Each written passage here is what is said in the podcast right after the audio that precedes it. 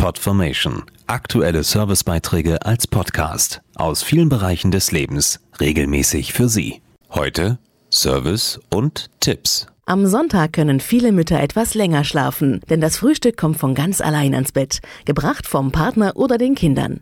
Es ist Muttertag, der Tag, an dem sich die Mamas einmal zurücklehnen können, um sich von ihren Lieben verwöhnen zu lassen. Eine Studie hat herausgefunden, womit die Deutschen ihren Müttern am liebsten eine Freude machen. Meine Mama kriegt meine ganze Liebe. Schmuck. Ich schenke meiner Mama einen ganz, ganz bunten Blumenstrauß. Also ich mache meiner Mama immer Frühstück und bringe sie ans Bett. Auf jeden Fall was Süßes dabei. Ich schenke meiner Mutter ganz viel Schokolade. Der Muttertag ist für die meisten Mütter einfach nur süß und das ganz besonders in Deutschland.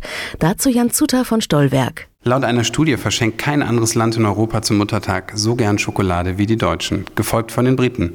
Die Belgier und überraschenderweise auch die Schweizer dagegen versüßen deutlich seltener den Muttertag. Schokolade eignet sich in all seinen Geschmacksvarianten und der riesigen Auswahl einfach ideal als Zeichen der Zuneigung. Doch wie findet man bei dem vielfältigen Angebot die passende Schokolade heraus?